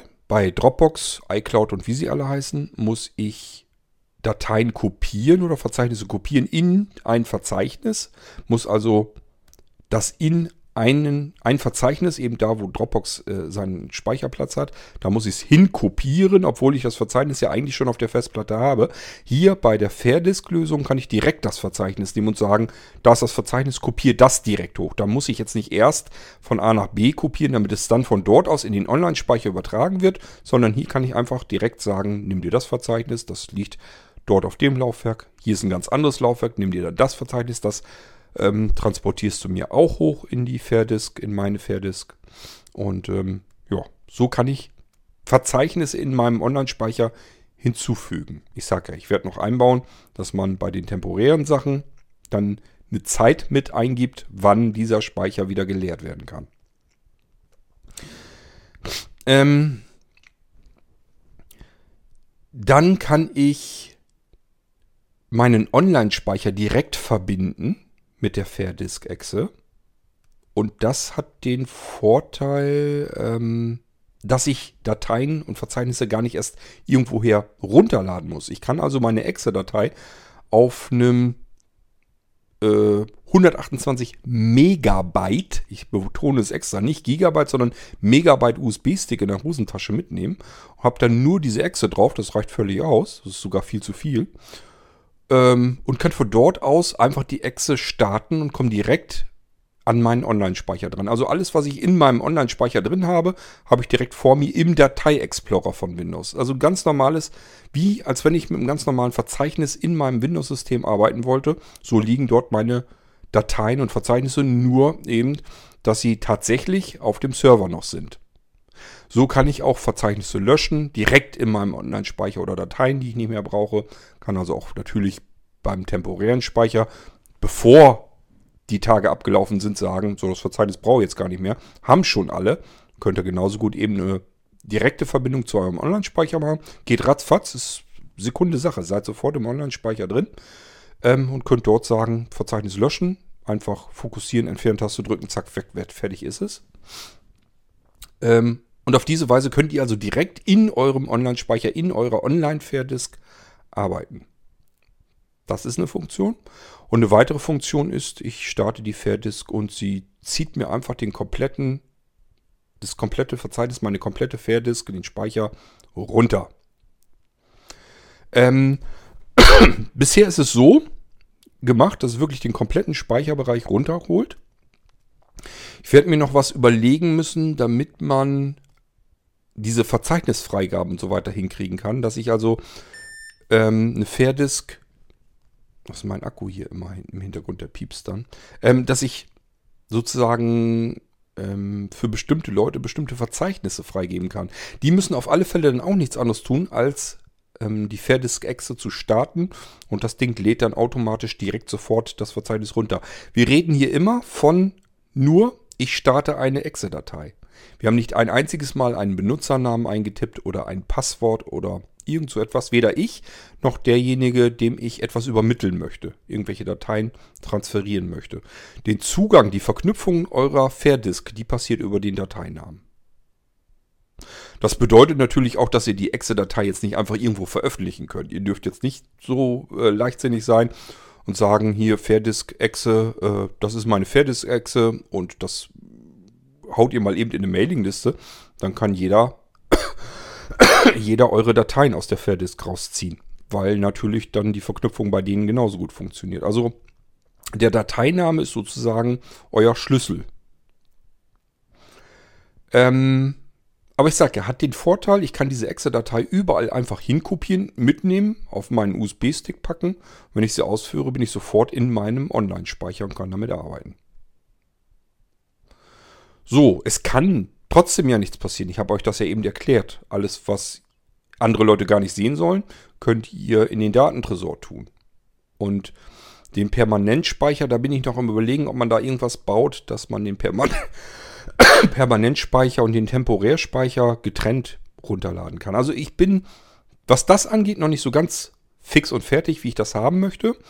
Ich habe noch vor mir, rein konzeptionell, Permanentspeicher und Temporärspeicher vielleicht getrennt runterladen können und ähm, einzelne Verzeichnisse getrennt runterladen können, damit ich eine Fairdisk-Exe einfach aus der Hand geben kann oder jemandem eine Kennung geben kann, damit der wiederum äh, das vielleicht auch bei sich eintippt oder was weiß ich und dann direkt eine Fairdisk einfach ähm, starten kann und kriegt sein ihm zugewiesenes Verzeichnis heruntergeladen, allerdings auch nicht mehr, also nicht mehr aus eurem insgesamt Fairdisk-Speicher. Das sind aber relative Kleinigkeiten, die dürften nicht lange äh, brauchen von der Entwicklung her. Äh, das ist im Prinzip das Ziel der Fairdisk. Und jetzt erzähle ich euch noch kurz, wie weit ich im Moment bin. Im Moment bin ich so weit, dass er Verzeichnisse hinzufügen kann und dabei auch schaut, was habe ich denn schon in meinem Online-Speicher drin. Das muss natürlich nicht mehr neu übertragen werden, sondern er sagt das hier einfach alles klar. Die Dateien und die Verzeichnisse, die habe ich da ja schon. Da muss ich das nicht nochmal übertragen. Das ist dann zum Beispiel praktisch zum Synchronisieren. Also wenn ihr jetzt zum Beispiel sagt, ich habe jetzt Verzeichnis, da sind jetzt irgendwelche Änderungen drin vorgekommen, irgendwelche Dateien habt ihr mal ausgetauscht oder geändert, dann einfach nochmal neu hinzufügen das Verzeichnis und es wird nicht alles übertragen, sondern nur das, was verändert wurde bzw. aktualisiert wurde. Das geht dann eben entsprechend deutlich schneller, als wenn das ganze Verzeichnis neu hochgepumpt werden muss. Dies ganze ähm, Hochjagen, das passiert alles im Hintergrund. Da kommt ihr gar nicht hinter. Ihr sagt also nur Verzeichnis hinzufügen, meinem äh, Online-Speicher hinzufügen. Ja, und dann ist das für euch erledigt. Das Programm arbeitet im Hintergrund weiter und überträgt dieses komplette Verzeichnis. Und ich sage ja, wenn das schon oben ist und es sind nur ein paar Dateien, die ausgetauscht wurden, wie das ratzfatz, weil nur diese Dateien dann noch, noch hochgeladen werden müssen. Genauso funktioniert das Runterladen. Ähm, ihr müsst die Fairdisk also dort starten, wo ein Unterverzeichnis entstehen soll. Das ist das direkte Verzeichnis eurer Fairdisk, euer Online-Speicher. So könnt ihr den kompletten Online-Speicher wieder zurück übertragen, nur durch Ausführen einer Exe-Datei. Immer noch nichts installiert, keine komplexe Bedienung, kein Account eingetippt, nichts irgendwie registrieren oder sonst irgendetwas. Ich starte wirklich nur eine kleine Exe-Datei, die ein paar Kilobyte groß ist und die fängt dann wieder an und lädt alles, was in eurem Online-Speicher ist, einfach lokal zu eurem Computer herunter. Und das hat natürlich einen riesengroßen Vorteil, weil ihr könnt jetzt auf einem Computer ähm, Verzeichnisse eurem Online-Speicher hinzufügen. Und wenn ihr sie, diese Online-Speicher auf eurem Computer wieder braucht, auf irgendeinem Computer, dann da einfach wieder ausführen und das Ganze wird wieder zurück übertragen auf den jeweiligen Computer.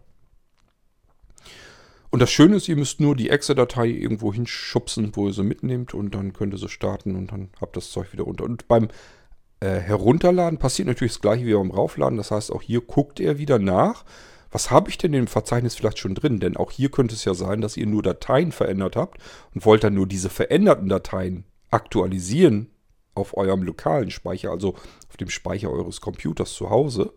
Und dann braucht er auch nur diese veränderten Dateien wieder runterladen, was ebenfalls wieder deutlich schneller geht. Und somit können wir das Ganze wieder abgleichen, synchronisieren.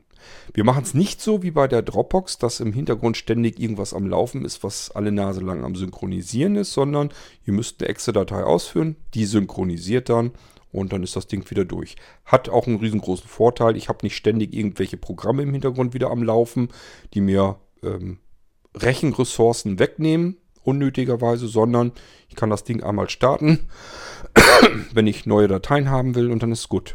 Ich kann es in Autostart packen, wenn ich gerne meinen Online-Speicher immer einmal durchgeprüft haben will, ob da neue Dateien oben sind. Dann wird das beim Starten des Systems im Hintergrund erledigt schon und ich kann immer mit einem aktuellen Offline-Speicher sozusagen arbeiten, weil er sich gleich zum Start hin im Hintergrund mit dem Online-Speicher abgeglichen hat. Das funktioniert also soweit alles schon. Ähm, so, dann könnte es unter euch welche geben, die sich sagen, ich möchte aber ja auch ganz gerne mal meinen Kalender synchronisieren oder meine Adressen, also die Kontakte. Das würde ich auch gerne irgendwie nicht mehr über Apple und Google und Co machen, sondern da hätte ich auch gerne eine deutsche Lösung auf deutschem Server. Das bieten wir schon eigentlich alles ganz lange an und das trennen wir jetzt ab. Wir haben bisher die Blinzeln-Cloud immer. Da bin ich am überlegen, ob wir die dann eventuell sogar abschaffen. Da muss ich mal mit den Leuten sprechen, die die Blinzeln-Cloud benutzen, ob die eventuell die Fairdisk benutzen möchten. Und äh, damit man diese Synchronisation mit Kontakten und, und ähm, Kalender und so weiter hat, dafür benutzen wir dann unsere Serverstruktur, die wir sowieso schon haben. Das ist einfach nur ein zusätzlicher Service, den wir anbieten können. Ähm, da habe ich noch gar keinen Namen dafür. Jedenfalls ist das genau, haben wir dafür eine Serverinstanz, ähm, wo ihr einen Account einfach eingerichtet bekommt und könnt dann beliebig viele verschiedene Adressbücher benutzen und Kalender und die könnt ihr mit eurer Software, egal auf Windows oder auf Smartphone oder wo auch immer, miteinander synchron halten. Also das muss man nicht alles, das werde ich nicht alles neu programmieren müssen. Das wüsste ich auch gar nicht, wie ich das am besten hinbekommen wollte, muss ich ganz ehrlich sagen. Es wäre viel zu viel Aufwand und Arbeit. Ist auch totaler Quatsch, weil da gibt es schon sehr schöne und einfache Lösungen. Äh, ich sag Stichwort CallDAV und CardDAV. Also das sind die typischen ähm, Standards, wenn es ums Synchronisieren von Kalendern und Adressbüchern geht. Da muss man, also viele machen das ja über äh, die iCloud zum Beispiel, also über Apple oder über Google, über die Dienste, ja, gibt da den dicken Anbietern immer die ganzen Daten zu fressen. Wer das nicht unbedingt haben möchte, kann dann genauso gut bei Blinzeln den Dienst benutzen.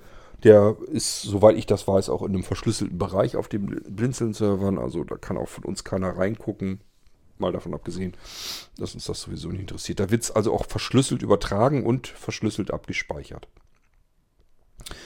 Ähm, Wer also das auch möchte, wir haben in der Blinzeln Cloud einige, die benutzen die Blinzeln Cloud eigentlich genau deswegen, weil sie das damit machen wollen, weil die eben sicher ihre Kalender und ähm, Adressen synchron halten wollen mit mobilen Geräten zwischen Computern und so weiter. Äh, so Programme wie Outlook und so weiter, Thunderbird, die aber können da alle mitarbeiten mit diesen Standards und genauso natürlich auch äh, unter dem iPhones und iPads und so weiter, da kann man CallDAV und CardDAV äh, Server eintippen, eingeben und dann kann man darüber seine Adressen und so weiter genauso gut synchronisieren. Das muss nicht alles über Apple und Google gehen. Das geht auch relativ simpel über deutsche Server, so dass ich da mir nicht so viel Gedanken machen muss, was machen die da eigentlich alles mit meinen Daten. Ähm, ja, also den Dienst werden wir weiter behalten auf alle Fälle, weil wir wissen, dass den einige benutzen und einige benötigen und einige haben wollen. Das wird also auch weitergehen, nur dass wir ihn von der Cloud-Lösung abtrennen werden. Diese Synchronisationsdienste kosten auch nicht viel Geld. Dann nehmen wir wieder einen Euro einfach im Monat und wenn man es für ein Jahr im Voraus bezahlt, das ist bei uns auch so Standard, hat man immer einen Monat äh, kostenlos dabei. Das heißt, wenn man es im Jahr im Voraus bezahlt, zahlt man dann eben 11 Euro. Also das sind so bei uns so typische Preise. Wir fummeln ja nicht mit Gröschkens rum, also mit Euro Cent und so weiter fummeln wir nicht rum, sind immer Euros, ganze. Und die kleinste Einheit ist werden eben eins, also ein Euro pro Monat. Und wenn man das für ein, für ein Jahr gleich im Voraus schon bezahlt und ähm, sich darum gekümmert hat, dann kann man sich einen Monat einfach abziehen und dann muss man nur die 11 Euro über, über, überweisen oder per PayPal zahlen. dann ist man da schon mit durch und kann darüber dann seine ganzen Adressen und ähm, Kalender synchronisieren und zwar so viele, wie man haben möchte. Das kann man natürlich auch über die Familie dann machen. Also wenn ihr jetzt sagt, ich will jetzt keine Ahnung, meinen persönlichen Arbeitskalender haben, dann nochmal einen Kalender für die ganze Familie und einen Kalender, keine Ahnung, vielleicht seid ihr noch selbstständig, habt da irgendwelche Termine, das kann man alles dann abtrennen und das kostet nicht pro Kalender dann irgendwie einen Euro, sondern da könnt ihr so viel drin anlegen, wie ihr für euch gebrauchen könnt. So, das wäre abgetrennt für diejenigen, die sowas haben möchten und wer dann wegen Speicher guckt, kann dann überlegen, ob dieses Fairdisk-Prinzip nicht etwas für ihn ist.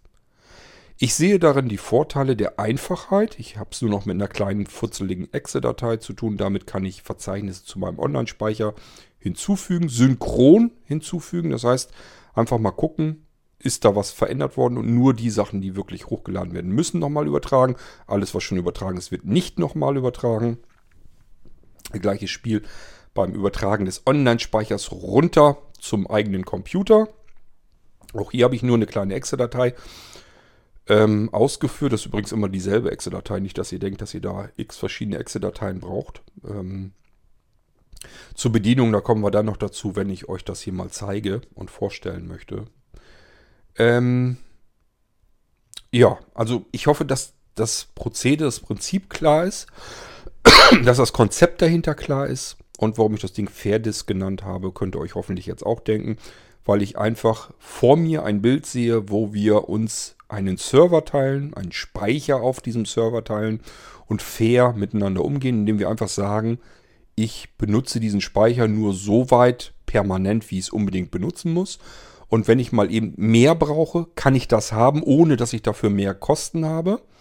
Und das gebe ich aber wieder frei, damit ein andermal ein anderer eben diesen Speicher weiter benutzen kann. Fair miteinander umgehen, fair miteinander die Kosten teilen und somit wird das ganze Ding dann auch gar nicht mehr so teuer. Ich sag ja, also äh, ich will es auf alle Fälle extrem deutlich wesentlich günstiger haben als Dropbox. Und äh, man hat diesen ganzen Krempel, ähm, ich weiß nicht, wie euch das geht, ich habe das jetzt aber auch schon ein paar Mal gehört, dass andere sich da auch fürchterlich drüber aufregen. Äh, dieses Drangsalieren von der Dropbox-App auch unter Windows. Äh, also mir geht es wirklich mittlerweile echt auf den Sack. Gerade jetzt in den letzten Tagen, wo ich natürlich viel auch herumexperimentiert habe und wieder deinstalliert und installiert habe das ist alles nicht schön. Das ist wirklich nervig. Dann denkt man, man hat es dann wieder eingestellt, dass der Datei-Explorer aufgeht, wenn man das Symbol doppelt anklickt. Ähm, ja, nee, hat sich die Datei-App wieder reingebaut. Wobei man sich jedes Mal fragt, warum sollte ich wohl auf Doppelklick in dieser dämlichen App rumfummeln wollen? Äh, das macht doch kein Mensch. Das ist doch einfach hirnrissig alles. Dann hat man hier wieder eine Meldung und da wieder eine Meldung, muss das dann auch wieder konfigurieren. Und ähm, es ist echt mittlerweile nervig und äh, dieses Begrenzen auf drei Geräte nervt einfach auch kolossal. Das sind alles Dinge, also ich will die einfach nicht. Ich habe da keinen Bock drauf. Ich werde wahrscheinlich auf diese dämliche Dropbox weiter festgenagelt bleiben, weil ich mittlerweile so irrsinnig viele Verzeichnisse äh, mit anderen Menschen teile. Aber ich werde das auf alle Fälle auch hier jetzt anders machen, nämlich über den Online-Speicher einfach meine Dropbox in meinen Online-Speicher hochpumpen. Ähm, und wenn ich da mal eben neue Dateien in den Online-Speicher übertrage, das dauert ja alles dann nicht lange, weil ja nicht alles übertragen werden muss, sondern nur das, was sich gerade geändert hat. Und dann brauche ich bloß noch an meinem Rechner, wo die Dropbox selbst jetzt gar nicht mehr funktioniert, brauche ich bloß noch eine kleine Exe-Datei eben ausführen. Und dann habe ich die Dropbox auch dort wieder hin synchron gehalten. Ist nur also ein kleiner Zwischenschritt, dass ich eine Exe-Datei ausführen muss. Dann habe ich die Dropbox auch wieder auf diesem Rechner dann drauf ähm, und muss mich jetzt nicht mehr auf jedem Rechner neu über diese dämliche Dropbox ärgern, sondern kann einfach sagen, ich mache jetzt einen Rechner, der soll sich um die Dropbox kümmern und den Rest von dort aus geht es dann eben weiter mit meinem Online-Speicher. So hatte ich mir das jedenfalls gedacht. Ähm, Und äh, ich habe jetzt wirklich alles dran gesetzt, alles, was mich an den vielen Cloud-Speichern da draußen fürchterlich nervt und ärgert und stört, habe ich hier jetzt ähm, zugesehen, dass ich das wegbekomme. Ich möchte es wesentlich einfacher handhabbar machen. Ich möchte es alles schneller haben. Ich möchte es direkter haben. Ähm, ich habe keinen Bock auf irgendwelche komplexen Bedienelemente und irgendwelche schlecht zugebaren Benutzerführung, auf Registrierung, äh, mir irgendwelche Zugangsdaten dauernd merken und die irgendwo eintippen müssen. Ähm, Dienste, die kein Arsch braucht, äh, das will ich alles einfach nicht. Und deswegen ähm, will ich das alles in dieser Fairdisk mal so ein bisschen umgebaut haben und gucken, was können wir eigentlich selber machen. Was kann man da selber stricken? Funktioniert das vielleicht genauso gut, vielleicht ja auch mal besser, aber zumindest wahrscheinlich nicht wirklich sehr viel schlechter. So, und ich sag ja, ich persönlich brauche diese Tonnen von Terabyte bei Dropbox nicht. Und die meisten anderen brauchen es wahrscheinlich eher auch nicht. Und warum soll man ständig für Speicher viel Geld rausschmeißen, den man eigentlich nicht benutzt? Das ist so meine Herangehensweise an diese ganze Geschichte und daraus entstanden ist diese Fairdisk. Ähm, und ich sage ja, was jetzt schon funktioniert, äh, Verzeichnisse hochpumpen im Hintergrund, Verzeichnis, komplettes Online-Speicherverzeichnis wieder runterladen. Das heißt, dieses, ich hole mir mal eben von einem Rechner was rüber auf einen anderen Rechner. Das funktioniert wunderbar.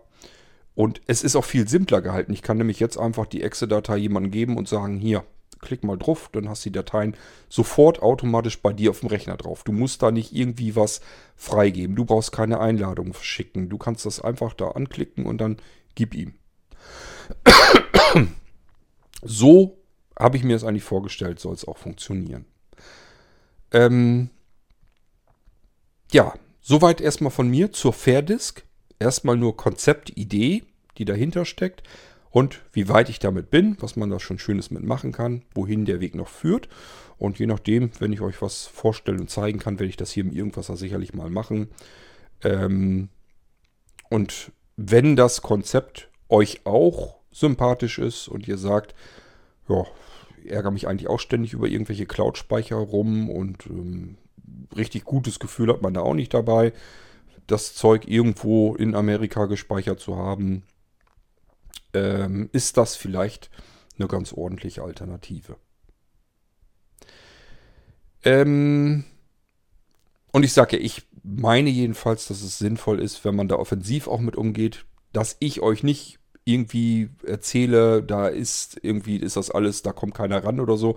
Das ist nämlich das, was sich viele nicht so richtig klar machen. Man denkt sich immer, die Dropbox ist etwas, das ist ja mein Account, da habe nur ich Zugriff drauf und vergisst so ein bisschen, dass da eigentlich ganz viele Menschen ähm, an den Servern arbeiten, die natürlich auch so in die unverschlüsselten Verzeichnisse reingucken können.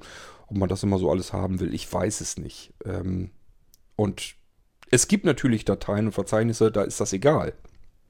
Wenn ich ein Musikalbum habe, was ich da hochpumpe, das Musikalbum gibt sowieso schon überall äh, rund um die Welt. Da ist jetzt nicht, dass ich, dass das jetzt eine Katastrophe wäre, wenn da irgendeiner dran käme, der da nicht dran kommen soll. Das ist dann sein Problem erstmal mit dem Urheberrecht.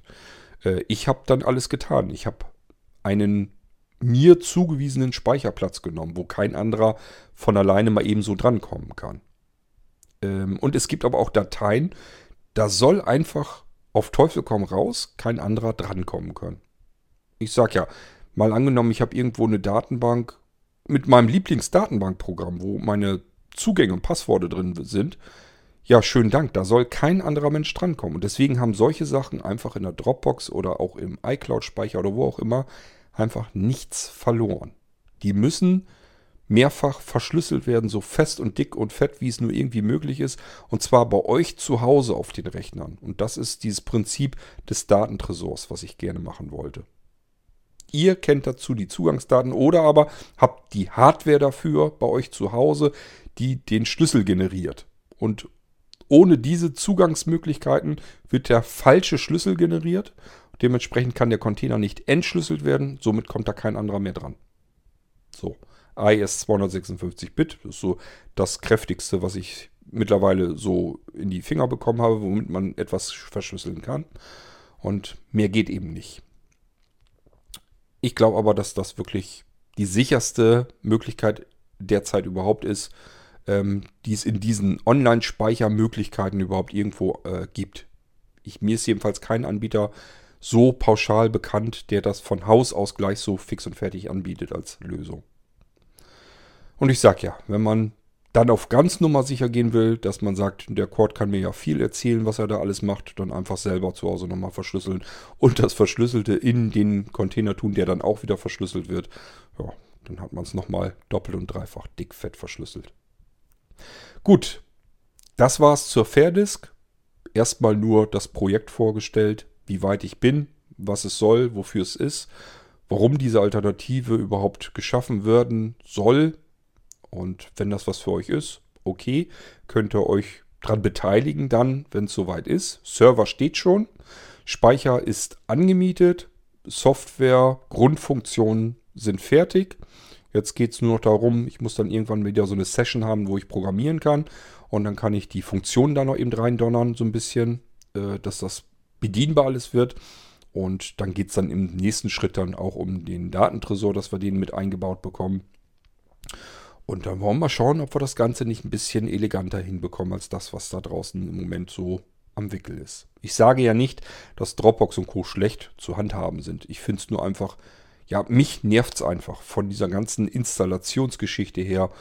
Äh, allein schon, dass ich das erstmal auf jedem Gerät ja irgendwie installieren muss, wenn ich es da benutzen will.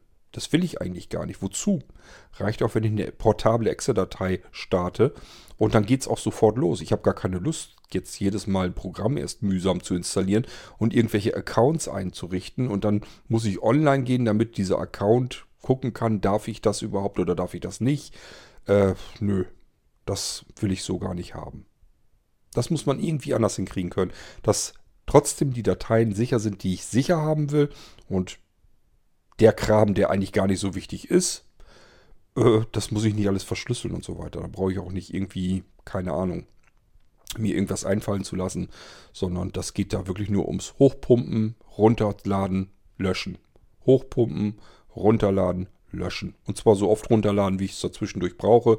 Wenn ich irgendwas habe, irgendein Verzeichnis, was ich auf 10 Rechnern haben will, ja, kein Problem. Dann kann ich ja eben ähm, hochpumpen und dann auf 10 Rechnern eben wieder runterladen lassen. Und wenn ich das alles auf einmal machen will, dann wartet mal ein bisschen ab. Ich sage nur Stichwort die früheren Irgendwasser, die noch gar nicht so lange her sind, mit den ganzen Netzwerkkommunikationen, mit FIPS und so weiter, wo ich dann eben einen Befehl abschicken kann. Jetzt bitte komplett alle euch den Ordner, den ich eben online hochgepumpt habe, bitte alle gleich automatisch wieder runterladen. Das kann man alles programmieren, dass man das so hinbauen kann dass ich sage, ähm, irgendwann mal, also das werde ich nicht gleich mit einbauen, aber das kann man natürlich alles mit programmieren, dass ich sage, wenn ich jetzt sowieso schon viele Blinzeln-Rechner damit drin habe. Es ist jetzt kein System, was nur auf Blinzeln-Rechnern läuft. Das ist für alle gedacht. Also auch wenn ihr euren Rechner beim Aldi gekauft habt, könnt ihr dieses Fairdisk natürlich benutzen. Das ist gar keine Frage. Aber mal angenommen, ihr habt mehrere Rechner von Blinzeln, dann könnte man das so weit einbauen, dass ihr sagt, ähm, Verzeichnis hochpumpen und gleich sofort alle anderen Rechner, die hier angeschlossen sind, äh, die sollen das dann, wenn es hochgepumpt ist, sofort loslegen und wieder runterziehen. So dass es automatisch zeitgleich auf meinetwegen 10 Rechnern habe. Egal wo die stehen weltweit.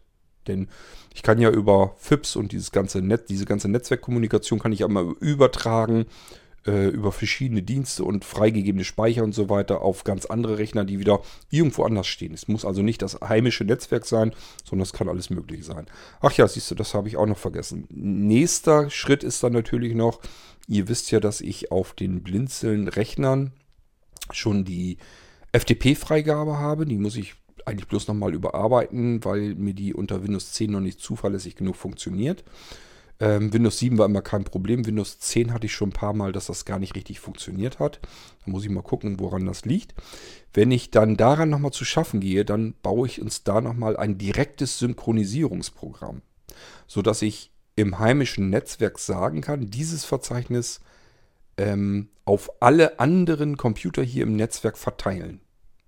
Das ist auch noch so ein Traum, so ein Wunsch von mir. Auch da natürlich mit einer simplen, popeligen Excel-Datei dass ich einfach nur sage, dieses Verzeichnis hier nehmen und das will ich auf allen anderen Rechnern hier im Netzwerk auch drauf haben. So. Und dann kann das eben auf andere Rechner eben ähm, übertragen werden, einfach weil letzten Endes nichts anderes dahinter steckt als eben die FTP-Freigabe. Das heißt, ich habe einen FTP-Server dort gestartet, wo das Verzeichnis bisher war. Da wird ja auch bleiben, wird ja nicht gelöscht. Und die anderen Rechnern, Rechner im Netzwerk, können sich direkt mit dem FTP-Server auf dem lokalen Rechner übers Netzwerk verbinden und sich dort dann das Verzeichnis herunterladen. So habe ich eine 1 zu 1 Übertragung, nämlich das Verzeichnis von einem lokalen Rechner auf alle anderen lokalen Rechner. Und die können das natürlich zeitgleich tun, dadurch, dass das nicht übers Internet gehen muss, sondern im lokalen Netzwerk bleibt, habe ich erstmal eine Möglichkeit geschaffen, dass ich ohne Cloud-Lösung Dateien, Verzeichnisse auch in riesengroßen Mengen komplett übertragen kann. Letzten Endes, ich kann eine ganze Festplatte darüber von einem Rechner auf einen anderen Rechner übertragen alles übers Netzwerk, ohne dass ich eine Dateifreigabe, eine Verzeichnisfreigabe in Windows haben muss oder irgendwelche Zugangsdaten haben muss oder sonst irgendetwas. Ich muss nur sagen, hier das Verzeichnis mitsamt seinen Unterverzeichnissen, samt seinen Inhalten möchte ich jetzt auf den anderen Rechnern haben.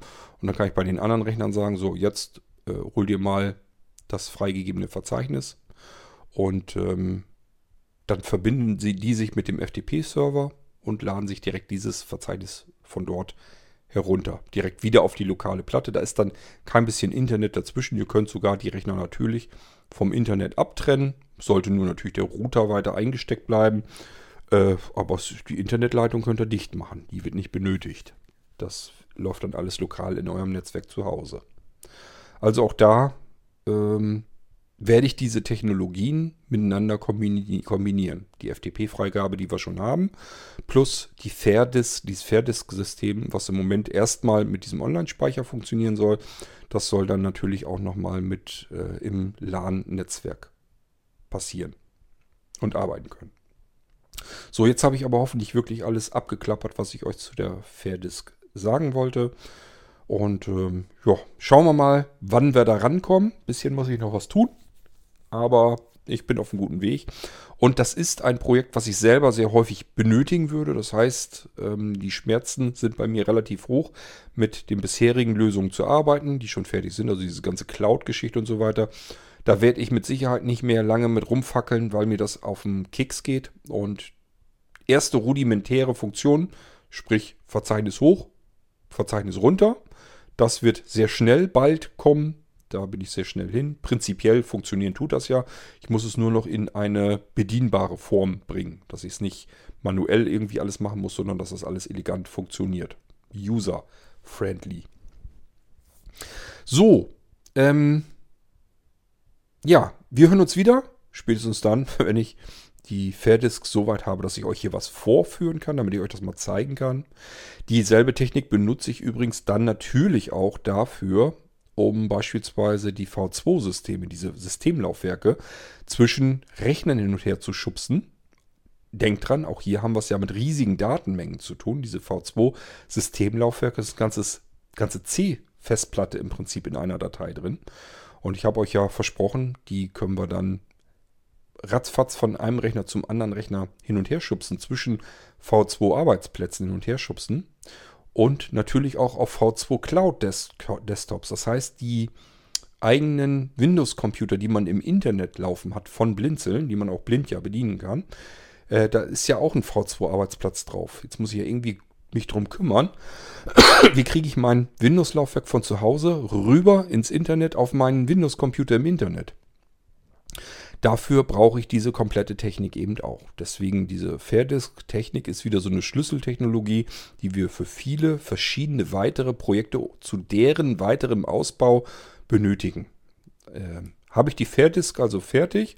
Ich sage ja, Funktionalität ist ja schon fertig. Das heißt, ich könnte jetzt schon loslegen und die in verschiedene andere Techniken einbauen, wo ich sie brauche. Das wird auch so wahrscheinlich passieren. Irgendwann wird wieder so eine Programmiersession von mir kommen, wo ich mich wirklich mal zurückziehe für zwei, drei Wochen, nur am Programmieren bin. Und dann kommen wieder ganz viele Programme auf einmal, die, mit denen wir dann sowas alles machen können. Die dann die V2-Arbeitsplatten nehmen können und ähm, von einem Rechner zum anderen rüberschubsen können. Ob nun im eigenen Netzwerk oder rüber auf dem Windows-Rechner im Internet. Das spielt dann keine große Rolle. Kriegen wir dann alles hin. Gut. So, jetzt aber. Bis zum nächsten Mal. Bis zum nächsten Irgendwasser. Macht's gut. Tschüss, sagt euer König Kort.